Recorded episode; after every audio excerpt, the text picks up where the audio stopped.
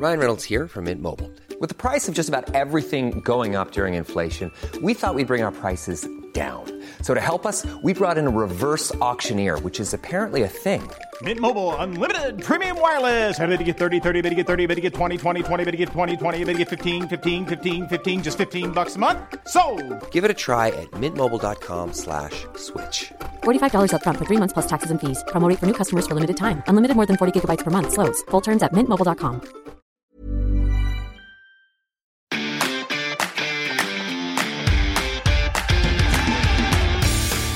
Geispod, der FC-Podcast des Geistblog Köln.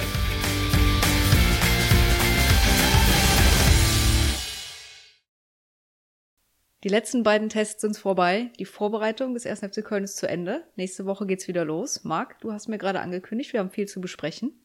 Dann leg mal los. Boah, okay, schönen guten Tag zusammen.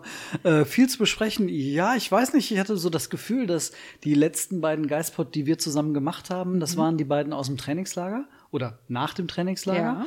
Und dann haben wir uns eine Stunde mit Steffen Baumgart über viele Dinge unterhalten, aber nicht über Aktualität. Deswegen dachte ich, vielleicht kommt heute dann doch das ein oder andere zusammen. Ja, also vier Wochen Vorbereitung sind vorbei und wenn du jetzt sagst, die letzten Podcasts, die wir zu zweit gemacht haben, waren nach dem Trainingslager, kommt mir das schon sehr weit hervor. Aber insgesamt vier Wochen Vorbereitung kommt mir jetzt von der Zeitspanne gar nicht so lange vor. Nee, ich muss jetzt auch gerade kurz zögern, als du sagtest vier Wochen, aber ich ja, habe das eben nachgezählt. Ja, das das sind vier, Wochen, und irgendwie es fühlt sich deutlich länger an. Ja, ich glaube auch, weil das Trainingslager so früh im, vom Zeitpunkt her der Vorbereitung war und jetzt aber schon wieder einige Zeit zurückliegt, kommt uns das auch auf der einen Seite kurz vor und auf der anderen Seite lang hervor. Ich habe schon das Gefühl, uns nicht nur den Spielern, sondern auch uns steckt schon eine Vorbereitung in den Knochen. Also Ja. wir haben schon ein bisschen was hinter uns. Ist jetzt auf jeden Fall schön, dass der nächste Podcast nach dem ersten Pflichtspiel sein wird. Ja, auf jeden Fall, genau. Weil der FC ja Montagabend spielt, werden wir den Podcast, den nächsten, den 102. dann auch erst am Dienstag aufzeichnen. Es würde ja überhaupt keinen Sinn machen, dass wir euch am äh, Montagnachmittag irgendwie eine neue Folge präsentieren und dann sprechen wir nicht über den DFB-Pokal. Nein, also zur Ankündigung für diejenigen, es macht natürlich auch Sinn und ich gehe davon aus, dass ihr alle das euch auch längst schon gedacht habt. Äh, ihr könnt die Uhr also auf den Dienstag dann stellen, dann kommt die neue Folge. Völlig übermüdet wahrscheinlich, wenn wir nach Verlängerung und Elfmeterschießen an der Bremer Brücke irgendwann mitten in der Nacht nach Hause kommen. Glaubst du, dass es eng wird? Ich glaube, dass es eng wird, aber mein Gefühl sagt mir, dass es nicht in die Verlängerung geht. Ach, Das, ich nehme das sofort, aber äh, Naja, je ich nach- je nach Ausgang, ne, Ich nimmst das gehe natürlich davon aus, dass du sagen würdest, äh, es wird zwar eng, aber es wird gut ausgehen für den FC. Ja, das ist wahrscheinlich die bessere Formulierung, weil wenn es bis zur 90. 0 zu 1 aus FC-Sicht äh, steht, dann nehme ich die Verlängerung natürlich doch gerne. Oh, auf jeden Fall. Ja. ja, also ein Aus im äh, DFB-Pokal in der ersten Runde hatten wir letztes Jahr, das braucht man dieses Jahr nicht schon wieder. Ähm, aber ja, es wird so oder so wird's spät. Äh, aber für alle von euch, die nach Osnabrück reisen, natürlich genauso. Ja. Ähm, aber ich bin froh, dass es losgeht, denn ich habe gemerkt am Wochenende, ich kann die Testspiele nicht mehr sehen. Warum denn nicht? Also zur Info, ich war bei beiden Testspielen nicht dabei, deswegen, wieso denn nicht? Weil ich denke, es wäre schön, wenn es mal wieder um was geht. Also Samstagabend beispielsweise dachte ich, toll wieder im Rhein-Energiestadion zu sein, toll, dass es endlich wieder losgeht. Möp. Es geht ja gar nicht los. Also es war so ein bisschen, ah, es war nicht Fisch, nicht Fleisch, es ist, es war ein Testspiel und das merkt man dann halt auch. Und ich finde bei einem selbst halt auch, diese Ja. Anspannung ist eine andere. Ich weiß, was du meinst. Ich, auch wenn man Testspiele guckt, natürlich hat man auch aus den Testspielen Erkenntnisse, aber ich finde, so wirklich den Stand kann man erst in einem Pflichtspiel sehen. du weißt ja auch nie, wo steht der Gegner, wie weit ist der, wenn es aus einer anderen Liga äh, ist, dann sowieso noch mal ganz anders. Äh, weiß nicht, der FC Nantes hat letzte Saison gegen den Abstieg gespielt. Ich weiß ehrlich gesagt überhaupt nicht, was die transfermäßig gemacht haben, wo die die fangen nächste nächste Woche mit der Liga an. Das heißt, diese, das, für die war das auch die Generalprobe. Ähm, und dann denkst du dir schon so, okay, kann man das in irgendeiner Form mit irgendwas vergleichen? Ich wusste nicht, wie ich Nantes einsortieren sollte. Ob die jetzt vielleicht bisschen weiter oben äh, anzusiedeln sind, weil sie sich gut im Sommer vorbereitet haben, oder ob die wieder gegen den Abstieg spielen werden. Das ist so ganz schwer zu beurteilen. Und deswegen, ich bin einfach froh, wenn es dann wirklich wieder zur Sache geht und die Karten auf den Tisch gelegt werden. Aber wenn man jetzt, also ich kenne auch von Nantes keinen Spieler, ich habe mir die Aufstellung angeschaut, aber das hat mir alles nichts gesagt. Aber wenn ich dann mir die FC 11 angeschaut habe, können wir da schon relativ viele Spieler gesehen haben, die auch am Montag in Osnabrück auflaufen werden, oder? Ich würde jetzt mal sagen 10 von 11, auf mhm. jeden Fall. Ich glaube, die einzige Position, die vielleicht auch ein bisschen taktisch abhängig ist, was Baumgart vorhat, ist die Position von Dennis Hussein Basic. Äh, spielt Baumgart wie jetzt in den letzten, also gegen Nantes und gegen Ajax 2 mit äh, so einem 4-1-3-2 oder mhm. 4-4-2 mit Raute, je nachdem, wo die sich positionieren. Oder spielt er dann doch eher mit einem äh, 4-2-3-1. Ich glaube, da könnte es ein bisschen davon abhängig sein, ob Baumgart Hussein Basic als jemanden haben möchte, der noch mehr Positionen vielleicht auch ein bisschen defensiver spielen kann. Mhm. Oder ob er so jemanden wie Sagis Adamian haben möchte, der ganz klar ein Offensivspieler dann noch ist. Und vielleicht noch mehr das Eins gegen Eins sucht. Also ich glaube, das ist die einzige Position, die offen ist. Okay. Äh, erzähl mir noch mal von der Aufstellung gegen Nantes. Der FC hat mit einem Sechser gespielt. Klingt jetzt so durch. Ja, ja. Also das war jeweils äh, mit einem Sechser. Das war Martel gegen Nantes, äh, Nantes und das war Olesen äh, zunächst gegen Ajax. Und ähm, dann war Christensen, hat gegen Ajax beispielsweise auch gespielt. Äh, der hat aber dann als Zehner dann beim Anlaufen mitgewirkt mhm. mit den jeweiligen beiden Achtern auf den Außenpositionen und dann eben zwei Stürmern. Genau. Das heißt, Dejo Jubicic äh, vor seiner Verletzung, die ich dann auch mitbekommen habe, hat offensiv gespielt. Genau, also ich hatte das im ersten Moment dann so aufgestellt, dass ähm, Baumgart also als wir dann die Aufstellung bekommen haben, dachte ich, wahrscheinlich wird Jubicic neben Martel spielen und dann wird Waldschmidt auf der 10, Keins und Hussein Basic auf den Außen. Mhm. Ähm, aber da gibt es eben das, die, diese Variabilität, die du durch äh, Hussein Basic auch hast. Ähm, und Jubicic, dass du dann äh, mit den beiden spielen kannst. Und äh, weil Waldschmidt äh, mal zweite Spitze und mal zehn spielen kann und keins mal außen, mal innen. Also da weißt du halt nicht so genau, was kommt, was das Ganze auch ja spannend macht. Und ähm, deswegen bin ich einfach gespannt, was, äh, was Baumgart dann gegen Osnabrück machen wird. Man könnte natürlich sagen, wenn er jetzt zweimal in dieser Formation mhm. hat spielen lassen, vielleicht wird er auch diese Formation gegen Osnabrück wählen. Wollte ich gerade sagen, dann war das vielleicht tatsächlich so ein kleiner Fingerzeig in Richtung Osnabrück, was ich auch nachvollziehen könnte, weil du gehst als Favorit in dieses Spiel und ich finde, du musst ab der ersten Minute anzeigen, dass du der Bundesligist bist und entsprechend offensiv attackieren. Ja, also ich glaube, der Gedanke ist der naheliegende, dass man halt sagt, okay, weißt du was, Bundesliga gegen zweite Liga, wir spielen nur mit einem Sechser, wir spielen mit zwei echten Spitzen. Und wir haben die dann aus FC-Sicht, gibt es die Variabilität äh, bei diesen Personen, die dann sagen können, bei den Spielern, die dann sagen können, okay, äh, wenn wir vielleicht ein bisschen mehr Stabilität vorm Zentrum brauchen, also vor der Abwehr mhm. im Zentrum, dann lösen wir das Ganze anders auf. Dann ist, kann man schnell ja, umstellen. Ist auch spannend mit Blick auf die Woche danach. Wenn es dann nach Dortmund geht, dann ja. würde ich sagen, stell doch vielleicht zwei Sechser auf. Ja, vielleicht. Also ja. Äh, das sind natürlich dann zwei komplett unterschiedliche Spiele. Ja, aber es ist doch spannend, dass das gerade zum Start dann, dass du beides hast, dass du erst vielleicht Attacke gehen kannst und dann kommt so richtig der Härtetest.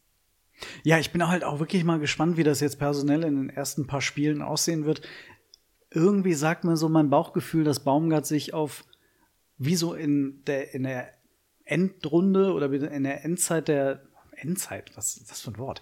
In der Endphase der letzten mhm. Saison, das ist das Wort, das ich, das ich benutzen wollte. Da hat sich Baumgart ja auch nur so auf 14, 15 Spieler eigentlich beschränkt. Ich glaube, das wird jetzt am Anfang auch so sein. Ich glaube, der wird wirklich ganz der wird einen engen Kern haben, mit dem er versucht, die ersten Wochen zu bestreiten. Das ist ja tatsächlich ein bisschen ungewöhnlich, weil er sonst immer gesagt hat, es gibt keine A- und B-Mannschaft, das ganze Kollektiv zählt. Ich kann gefühlt jeden in die Startelf stellen, was natürlich nicht stimmt, weil es gab immer dieses Gros an Startelf-Spielern. Aber aktuell ist es doch relativ deutlich auch von den Aussagen der Verantwortlichen, dass sie von der vermeintlich zweiten Garde mehr fordern. Man hat auch so ein bisschen in den letzten zehn Tagen hatte ich das Gefühl, ähm, dann doch mehr durchgehört in dieser Hinsicht. Also ähm, häufig ist es ja dann doch so, dass die Verantwortlichen sich sehr zurückhaltend äußern, wenn es um die Kritik an Spielern geht, sondern in der Vorbereitung ist ja alles immer gut. Mhm. Und jetzt kam dann doch so durch. Irgendwie Baumgart nach dem Aue-Spiel, einige Spieler sind stehen geblieben in ihrer Entwicklung. Das ist schon eine sehr klare Aussage. Unter der Woche gegenüber äh, Nicola Soldo äh, dass er aktuell nicht Bundesliga-tauglich ist. Das ja. ist eine, fast eine Ohrfeige, muss man sagen. Ähm, dann gegenüber äh, jetzt dieser Diskrepanz, die der Christian Keller dann wiederum angesprochen hat, eine klare Aussage, dass wir uns wünschen würden, dass die Diskrepanz geringer wäre. Ähm, was auch wieder dann darauf hindeutet, aha, A und B11, die gibt's halt doch. Ja, und ich glaube, es geht gar nicht darum, dass es, dass das jetzt neu ist, dass es das in der vergangenen Saison nicht gab. Das gab es. Nur jetzt sprechen sie es halt auch an. Und diesen Kurswechsel, den verstehe ich nicht ganz. Warum machen sie das jetzt? Wie ist die Strategie dahinter? Was haben sie besprochen? Das weiß ich irgendwie nicht ganz. Was, was würdest du denn sagen? Was ist dein Gefühl? Wenn man jetzt mal Baumgart nimmt, ist das vielleicht sogar so ein kleiner Hinweis Richtung sportlicher Leitung, hey Leute, wir müssen vielleicht noch was tun oder in Richtung Spieler, ihr müsst mehr tun? Ich würde es eher in Richtung Spieler äh, sehen, dass er wirklich auch jetzt öffentlich fordert, dass die zweite Reihe mehr liefert. Ja, aber ich finde es sehr, sehr ungewöhnlich, gerade von Steffen Baumgart. Ja, also normalerweise stellt er sich ja komplett schützend vor seine Mannschaft. Und das tut er zurzeit nicht vollumfänglich. nicht auf allen so. Positionen, ja. Genau. Ja, mit Nicola Soldo, das hatte er in der vergangenen Saison, glaube ich, schon mal fast die gleiche Aussage, wo er gesagt hat, ich habe drei spielfähige Innenverteidiger. Wo du denkst, Moment mal, da sind doch, also Elias Bakotukanda, bei allem Respekt würden wir jetzt mal außen vor lassen, weil er die sportliche Heimat in der U21 hat, wie sie so schön sagen. Aber für Nicola Soldo ist das natürlich ein Brett und ich glaube, dass sie da auch alles versuchen bis zum Ende der Transferperiode, dass sie noch eine Lösung für ihn finden, weil das macht für den Verein keinen Sinn und das macht für den Spieler auch keinen Sinn. Und dann kommt noch dazu, dass Baumgart gesagt hat, ohne Namen zu nennen, dass es eben einige gibt, die äh, stehen geblieben sind in der Entwicklung. Und er sagte sogar, spekuliert mal besser nicht, denn vielleicht vertut ihr euch in der Einschätzung. Hm, okay. So nach dem Motto, die, die namentlich in der Öffentlichkeit immer wieder gehandelten, Soldo, Pedersen, äh, gut, Adamian war relativ klar, dass er sich weiterentwickelt hat jetzt in der Vorbereitung. Limnios ähm, würde auch irgendwie in dieses Raster fallen, wobei ja. ich auch glaube, dass er ihn vielleicht gar nicht meint. Und ich glaube, dass da ein, zwei aktuell dabei sind, die man vielleicht jetzt nicht sofort auf den Zettel hat. Und äh, da müsste man dann halt mal so wirklich in diese Spielzeiten reingucken, jetzt ja. bei den letzten, letzten Testspielen. Gut, Soldo kam ganz zum Schluss mit Weschenbach und äh, Schmid das war eine ganz klare Ansage. Da müssen mhm. wir auch, da gibt's überhaupt keinen Interpretationsspielraum mehr. Ähm, aber das wird man jetzt, glaube ich, erst in den ersten Wochen dann merken, wen Baumgart tatsächlich meinte, denn ähm, am Ende die Spielzeit bei den Testspielen hat er halbwegs gut verteilt bekommen. Mhm. Die Spielzeit in den äh, Pflichtspielen, die wird nicht mehr verteilt. Nein, geht ja auch gar nicht. Über eine Sache haben wir noch nicht gesprochen, die ist neu im Vergleich zum letzten Podcast, den wir mit Steffen Baumgart hatten. Da hatte er erst schon angedeutet, dass Transfers bevorstehen und der FC hat in der letzten Woche zwei Baustellen schließen können. Ja, Philipp Penke und Rasmus Carstensen. Es tut mir wirklich, ich muss das jetzt schon mal ganz kurz sagen. Das, wir haben darüber ein bisschen gewitzelt, aber ich muss mich wirklich jetzt gerade konzentrieren, dass ich Rasmus Carstensen, Jakob Christensen und Christian Pedersen sage. Matthias ähm, Olesen. Und Matthias Olesen. Äh, wobei, da können wir ja sagen, der ist ja gar kein Däne. Ähm, aber ich musste schon gestern, als dann äh, bei Ajax äh, der Christian Rasmussen oh, das gespielt hat, da bin ich dann ganz kurz durcheinander gekommen, ähm, als er dann gegen äh, also Christian Rasmussen spielt gegen Christensen und gegen Rasmus Carstensen, da bin ich ganz kurz durcheinander gekommen. Ähm, ja, aber Rasmus Carstensen und Philipp Hentke. Ja, ich bin jetzt gerade auch noch verwirrt ähm, über deine ganzen ähm, Sens. Ja, dänischen genau, das, Sens. Dann fangen wir mit dem, mit dem Einfachen an. Philipp Hentke. Philipp Hentke ist die neue Nummer zwei. Für dich überraschend? Oh, wie komme ich da jetzt diplomatisch raus? Ähm, also vor vier Wochen, als ja. er angefangen hat, beim FC mitzutrainieren, hätte ich, glaube ich, war unsere beider Reaktion, pass mal auf, der könnte werden, obwohl alle gesagt haben, na, der wird bestimmt nur einfach ein paar Wochen mittrainieren. Und unser Gefühl hat sich ja nicht getäuscht. Ja. also vor einer Woche, ziemlich genau einer Woche, hätte ich gesagt, er wird's nicht. Oder sind vor anderthalb, weil Steffen Baumgart gesagt hat, nee, wir haben mit Philipp noch nicht über ein weiteres Engagement gesprochen und wir reden mit anderen Torhütern und das weiß er auch. Ich gesagt, ja, okay, der arme Mann, aber okay. Und dann plötzlich ist er die Nummer zwei und ich denke mir, hä? Das habt ihr doch noch vor einer Woche anders gesagt. Also alles gut. Vielleicht ist er die perfekte Nummer zwei und ich finde, er macht auch gute Eindrücke im Training und in den Spielen. Aber dann sag doch von vornherein, wir haben jetzt hier einen Torhüter, der darf sich bei uns zeigen und wenn er das gut macht, dann verpflichten wir ihn. Das ist ja so diese am Ende ist es eine kommunikative Geschichte. Es geht da gar nicht um die Qualifikation von Philipp Henke, die sich sowieso ja erst im Ernstfall genau zeigen wird. Trainingsweltmeister hat es schon immer gegeben und es gibt auch mit Sicherheit äh, gute Gründe, warum Philipp äh, in, in diese in die Gruppe gut reinpasst und sich als loyale Nummer zwei präsentiert. Und der hat jetzt beispielsweise gegen Ajax hat der zwei richtig starke Paraden gehabt im 1 gegen 1. Das war wirklich, das war so Schwäbe-like, so wie du dir die Blocks von Schwäbe im 1 gegen 1 einfach wünschst und vorstellst und jedes Mal feierst. Da hat offensichtlich Pentke gut aufgepasst. Mhm. Ähm, das war super. Und trotzdem gab es dann wiederum so beim, bei dem einen Gegentor, hat man das Gefühl, den kann man haben. Der ist zwar ein guter Schuss. Und beim Spielaufbau sind einfach einige Bälle nicht da gelandet, wo Baumgart sie hinhaben möchte. Was Baumgart auch sehr deutlich dann zum Ausdruck gebracht hat, zwischenzeitlich mal. Ähm, aber da wirst du den, den Ernstfall erst wirklich herausfinden müssen und das will keiner, muss man ja auch sagen. Am Ende war die Kommunikation so komisch. Also Keller sagt am ersten Tag, nee, der soll ja einfach nur mittrainieren, ist ein Deal, wir kennen uns und äh, er ist keine Option. Baumgart hast du gerade selbst zitiert. Thomas Kessler bei uns im Interview in, in äh, Maria Alm hat sich auch anders geäußert. Dann mach es doch anders. Dann red von, nenn ihn von vornherein als Option und dass er sich beweisen und zeigen und empfehlen kann und parallel noch mit anderen Torhütern gesprochen wird, ist doch nicht so problematisch. Genau, du hättest das ja sagen können und trotzdem mit anderen Torhütern sprechen. Das ist ja nicht, das schließt sich ja nicht aus. Aber so war es einfach ein bisschen komisch und ähm, aber es ist egal, die Baustelle ist geschlossen. Philipp Henke ist die neue Nummer zwei und äh, ohne ihm zu nahe treten zu wollen, hoffen wir, dass er nicht so viele Spiele machen wird.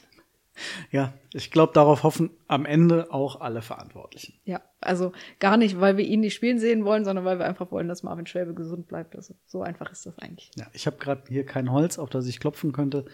da war es doch, ja. Da war es doch, genau. Die zweite Personalie, mit der hast du dich direkt äh, mal auseinandergesetzt, ähm, als nämlich das Carsten Gerücht Rasmussen oder Rasmus Carsten? Nehmen wir eins der beiden. Okay. Der Däne aus Genk der Däne aus Genk, der vorher in Silkeborg. Silkeborg, ja. Genau. Habe ich mich mit auseinandergesetzt. Tatsächlich wurde ich schon wieder als Statistik Sonja betitelt. Das macht mir aber gar nichts aus, weil ich finde das großartig. Ich bin sehr gerne Statistik Sonja. Ähm, aufgefallen ist mir, dass er einfach ein sehr, sehr offensiver Spieler ist deutlich offensiver als Benno Schmitz. Er hat sehr viel mehr Aktionen im gegnerischen Strafraum als Benno Schmitz. Jetzt muss man natürlich das vergleichen. Es, ich habe die Spiele genommen, die er auf Profiniveau gemacht hat. Das waren in Genk nicht so viele, nämlich vier. Und mit gefühlt drei Minuten Spielzeit? Ja, deswegen habe ich einfach alle seine Profispiele aus Dänemark inklusive der U21-Nationalmannschaftsspiele genommen. Und ähm, das Einzige ist so ein bisschen der Defensivkopfball, war nicht ganz so stark wie bei Benno Schmitz, aber ansonsten braucht sich äh, Carsten, nee, Rasmus Carstensen nochmal. Du hast mich völlig verwirrt. Okay. Auf jeden Fall nicht verstecken. Das Einzige, er muss halt die Leistung aus Dänemark in die Bundesliga transportieren können. So, einen Erfolg habe ich schon verbucht an diesem Montag. Wunderbar. wir, wir gehen das gleich nochmal komplett durch. Rasmus Carstensen. Genau. Ähm, würdest du also schon sagen, dass er von dem, was er in Dänemark gezeigt hat, wie du sagst, wenn er das transportiert bekommt, dann wäre eine Verstärkung? Ja, wobei ich das mit der Einschränkung sage, dass ich kein einziges Spiel von Rasmus Carstensen in Dänemark live gesehen habe, sondern mich da tatsächlich nur auf Zahlen und Daten verlassen muss. Aber ich glaube, das ist auch ein grundsätzliches Problem für uns. Ja. Äh, Journalisten, die, wenn wir einen Transfer vorab bewerten, dann tun wir das auf Basis von Scouting-Zahlen, ja. von äh, vielleicht mal ein paar Videos, die wir uns bei YouTube anschauen, die aber genauso, im Grunde genauso verlässlich sind wie äh, ja, ein anderer Kommentar eines Journalisten, der ihn vielleicht schreibt, wenn am Ende, das sind immer Highlights, die zusammengeschnitten ja. wurden und auf Highlight-Videos kann auch, äh, ohne despektierlich zu sein, ein Oberliga-Kicker großartig aussehen, äh, der vielleicht dann aber trotzdem kein Bundesliga-Niveau hat. Und selbst wenn ich mir jetzt eine Saison ähm, komplette Spiele von ihm angucken würde, könnte ich ja trotzdem nicht sagen, ob er das in die Bundesliga transportieren kann. Das ist ja alles nur Wahrscheinlichkeiten und Statistiken und letztlich werden wir es in den nächsten 34 Bundesligaspielen sehen, wenn er denn spielt. Diese Fantasie, von der Verantwortlichen ja. immer gerne sprechen, ob man diese Fantasie hat, dass er das kann. Ja, das muss er jetzt mal zeigen. In Genk hat es, so wie man hört, eher aus privaten Gründen nicht funktioniert, also privaten mit, mit ja als Erklärung quasi persönliche Gründe innerhalb der Mannschaft, dass er sich einfach überhaupt nicht wohlgefühlt hat, weder in der Stadt noch beim Verein noch in der Kabine und das ihm, ist ihm offensichtlich sehr wichtig mhm. äh, und da hofft er beim FC eine deutlich familiärere Stimmung zu finden, die ihm dann auch helfen soll, ähm, um wieder seine Leistung ähm, abzurufen. Einen äh, Wohlfühlfaktor hat er ja mit nach Köln bringen dürfen, wenn ich das mal so ausdrücken kann. Ja, ich glaube, das kann man so sagen. Ähm, Sophie Wendelbo ist äh, seine Freundin seit offensichtlich sehr, sehr vielen Jahren. Also die sind, sie ist 23, er ist 22, die sind seit äh, früher Jugend irgendwie schon zusammen. Ich will jetzt nicht wissen wann, aber auf jeden Fall wirklich schon seit vielen Jahren. Und sie ist schon im Januar nach Genk äh, gewechselt, um dort bei ihm zu sein. Und jetzt äh, sind auch beide zum FC gewechselt. Ich glaube, man kann da nicht um den heißen Brei drumherum reden, dass äh, am, als erstes dieser Rechtsverteidiger verpflichtet wurde für die äh, männliche Bundesligamannschaft und zusätzlich noch die Innenverteidigerin für die Frauen-Bundesligamannschaft. Und ähm, ich wünsche beiden viel Glück. Privat wie beruflich? Privat wie beruflich, ja, natürlich. Ne, ich war unterwegs am Wochenende und habe die Pressemitteilung von der Verpflichtung der Dame bekommen. Sag nochmal Sophie. Ihren, Sophie. Und habe so die Pressemitteilung gelesen und gedacht, okay, dänische Abwehrspielerin, die zuletzt in Genk war, das ist aber ein Zufall. Und dann habe ich mir nicht sehr viel mehr Gedanken drum gemacht, außer dass das ein sehr kurioser Zufall ist. Und dann habe ich es nachher natürlich beim Geistblog gelesen, dass es äh, seine Partnerin ist. Und es hat ja in der vergangenen Saison schon mal ein ähnliches Szenario gegeben, als Frau und Frau Puntigam verpflichtet worden sind. Das hat ja auch ganz gut funktioniert eigentlich. Ja, ich glaube, da hätte sich der FC noch ein bisschen mehr Glück gewünscht bei den beiden. Ähm, aber man, also man hört schon raus, dass, dass den beiden, also Rasmus Carstensen und Sophie Wendelbo schon sehr wichtig war, dass sie weiter zusammen am selben Ort spielen. Ähm, und wie man hört, also zumindest was ähm, die, die Physis angeht, soll sie auf jeden Fall jetzt schon die schnellste Spielerin in der gesamten Frauenmannschaft sein beim FC. Mhm. Äh, insofern bringt sie körperlich offensichtlich eine gute Voraussetzung mit.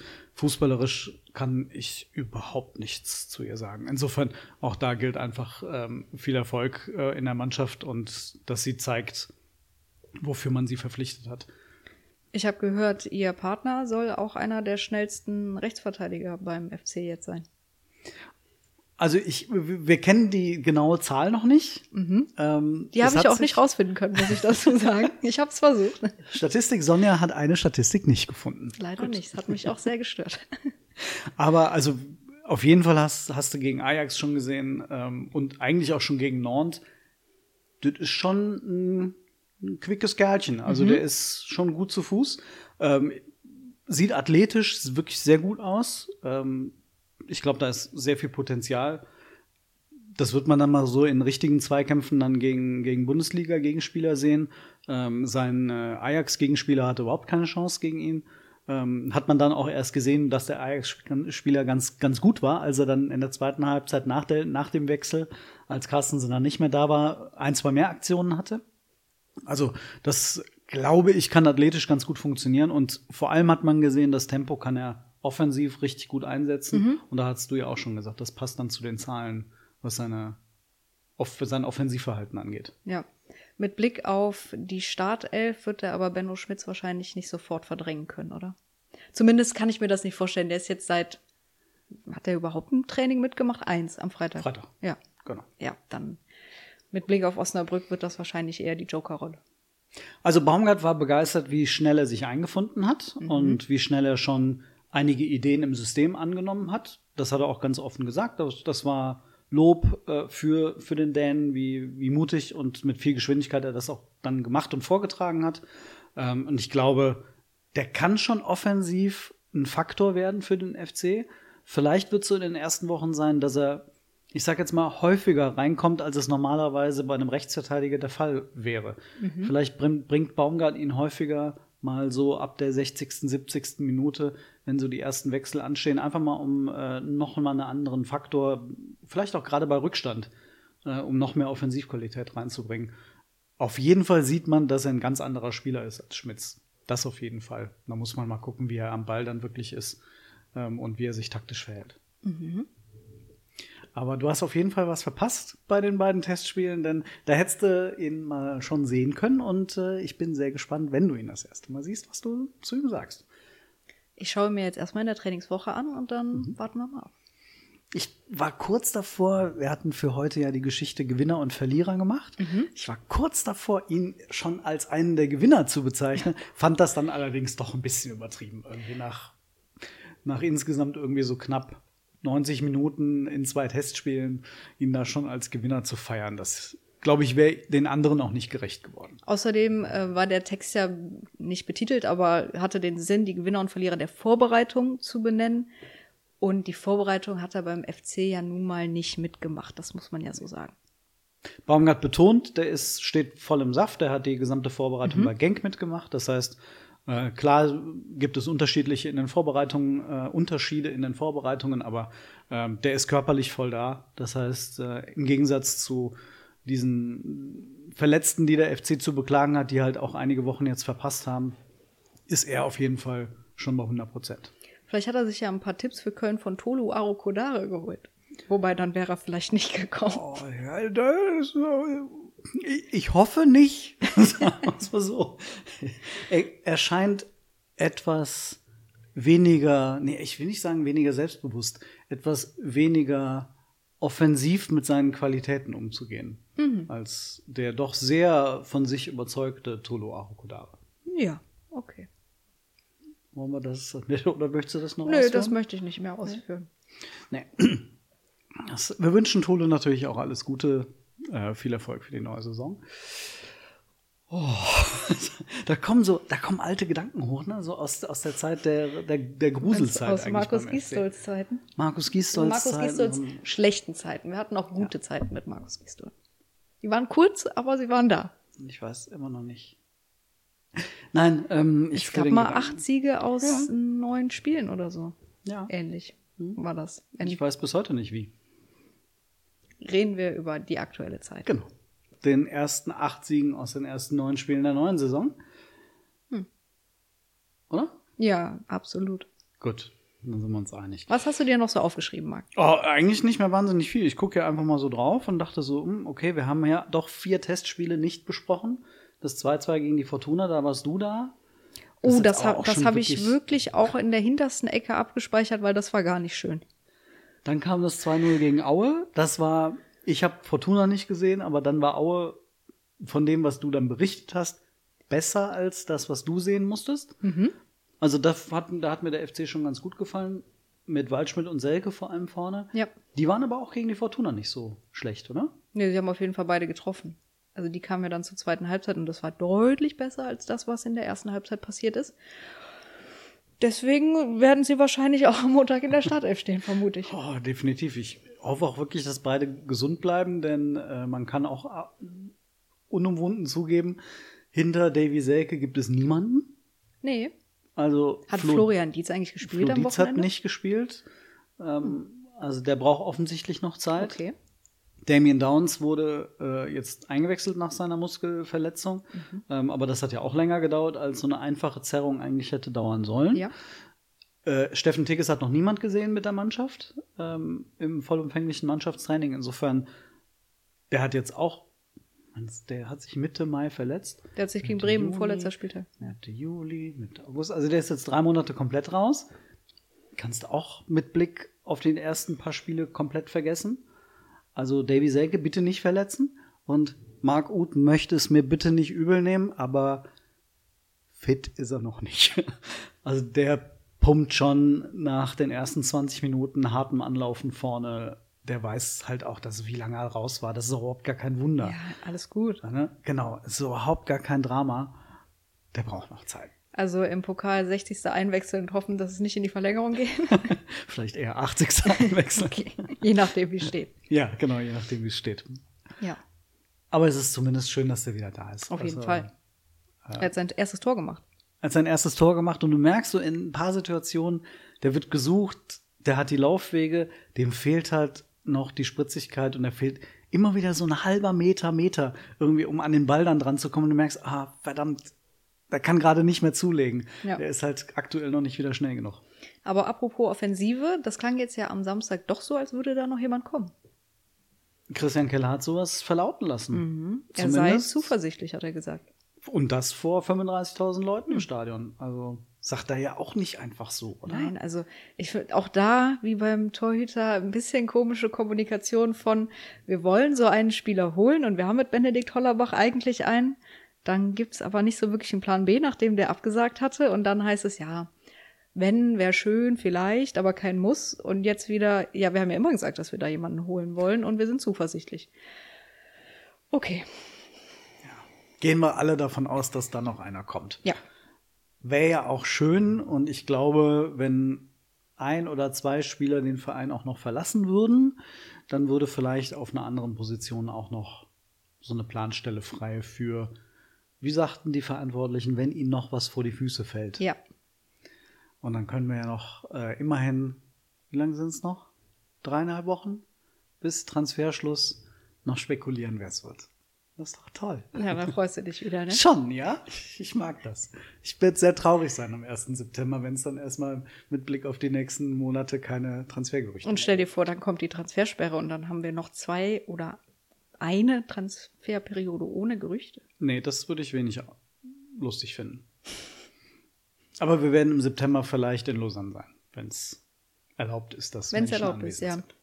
Komm, wir machen noch eine lustige Sache, wo das hier der äh, letzte Podcast vor dem Start ist. Okay, das ist nicht abgesprochen. Ich habe keine Ahnung, was jetzt kommt. Heute ist ja gar nichts abgesprochen. Ich habe mir nichts aufgeschrieben. Wir gucken einfach, was passiert, wie eigentlich immer. Äh, wo landet der Dann FC kann ich ja am den ja schon mal machen. Ende der Saison? Deine Platzierungsprognose. Neunter. Oh, das wollte ich sagen. Dann sage ich Achter. Okay, dann bin ich gar, habe ich gerne Unrecht. Okay. Wie weit kommt der FC im DFB-Pokal? Achtelfinale. Ich bin ganz wild, ich sag Viertelfinale. Boah, das ist ja Wahnsinn. Topscorer. Oh, Moment. Topscorer. Da bleibe ich bei Florian Kainz. Ich sag Luca Waldschmidt. Das wäre meine zweite Wahl gewesen. Okay, meiste Tore. Davy Selke. Davy Selke, keine, keine andere Ja, Alternative. Das, nee. Wobei ich glaube, dass Luca Waldschmidt dem Konkurrenz machen kann. Hm. Die funktionieren im Strafraum schon ganz gut. Aber ja, beide Davy Selke. Überraschung der Saison.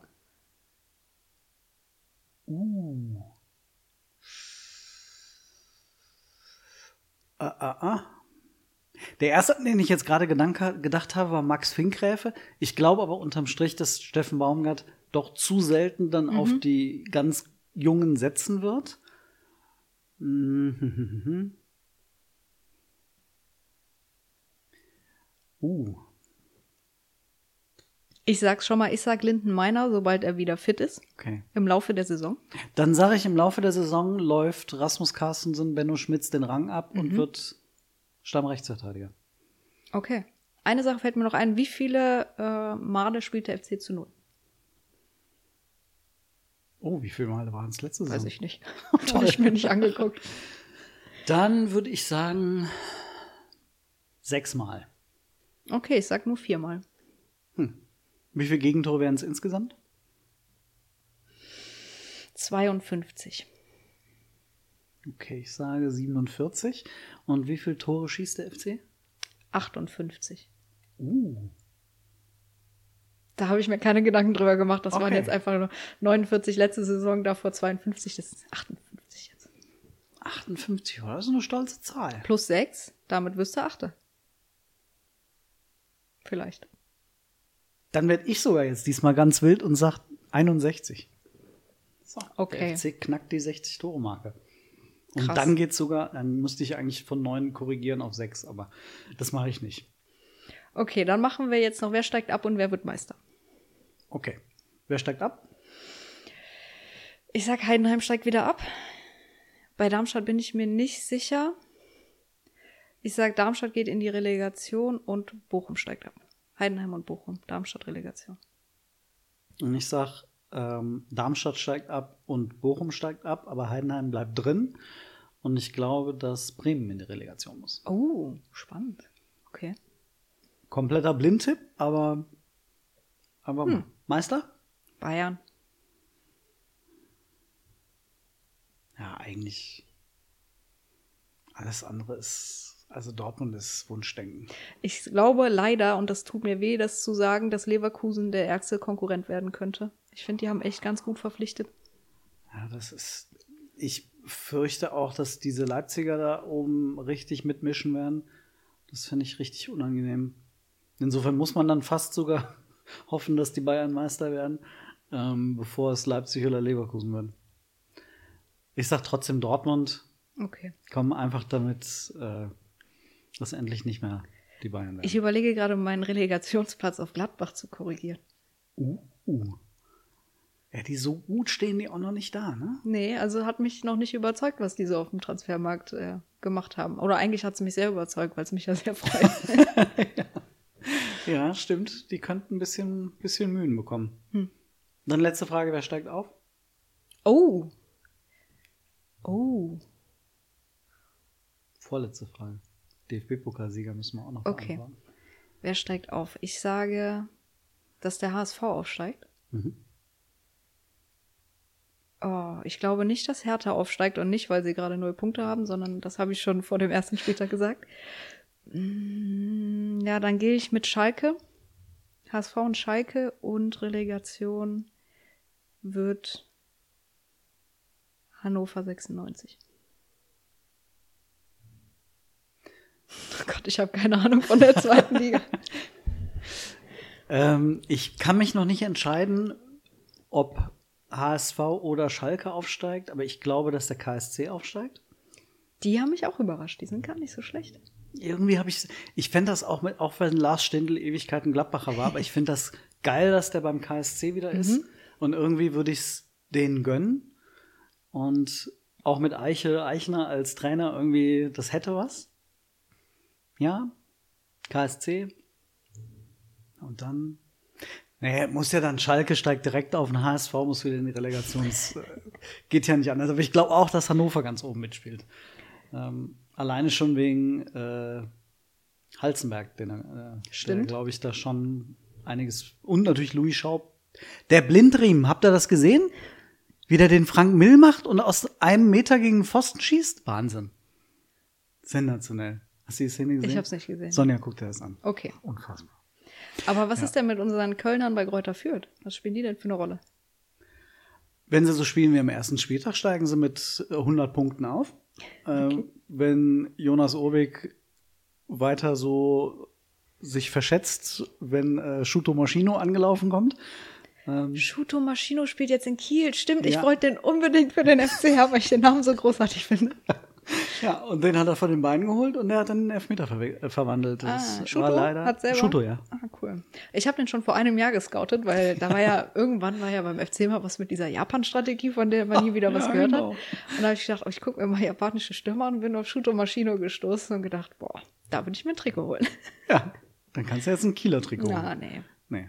Der hat auf jeden Fall die Hütte gemacht und Urwig hat leider nicht gut ausgesehen. Hm. Und Lemperle hatte, ich weiß, also ich habe den nur in der Konferenz gesehen, ich weiß nicht, ob Lemperle äh, Torchancen hatte, wurden auf jeden Fall nicht gezeigt.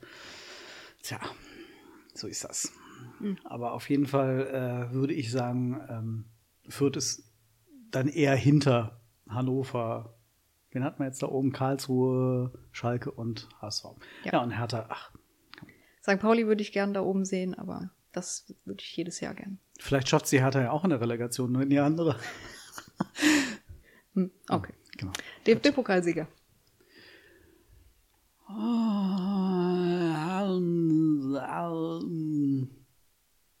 Boah, schwierig. Ich gehe da auf die Bayern, weil die Bayern, wann haben die zuletzt den DFB-Pokal gewonnen? Weiß nicht, ist ewig her. Eintracht Frankfurt mit Elias Giri.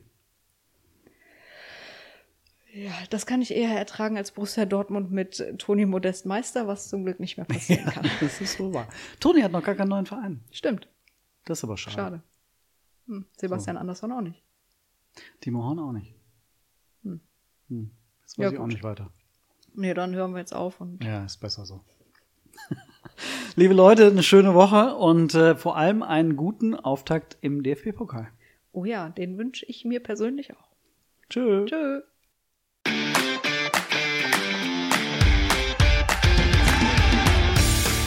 Geispod, der FC-Podcast des Geisblog Köln.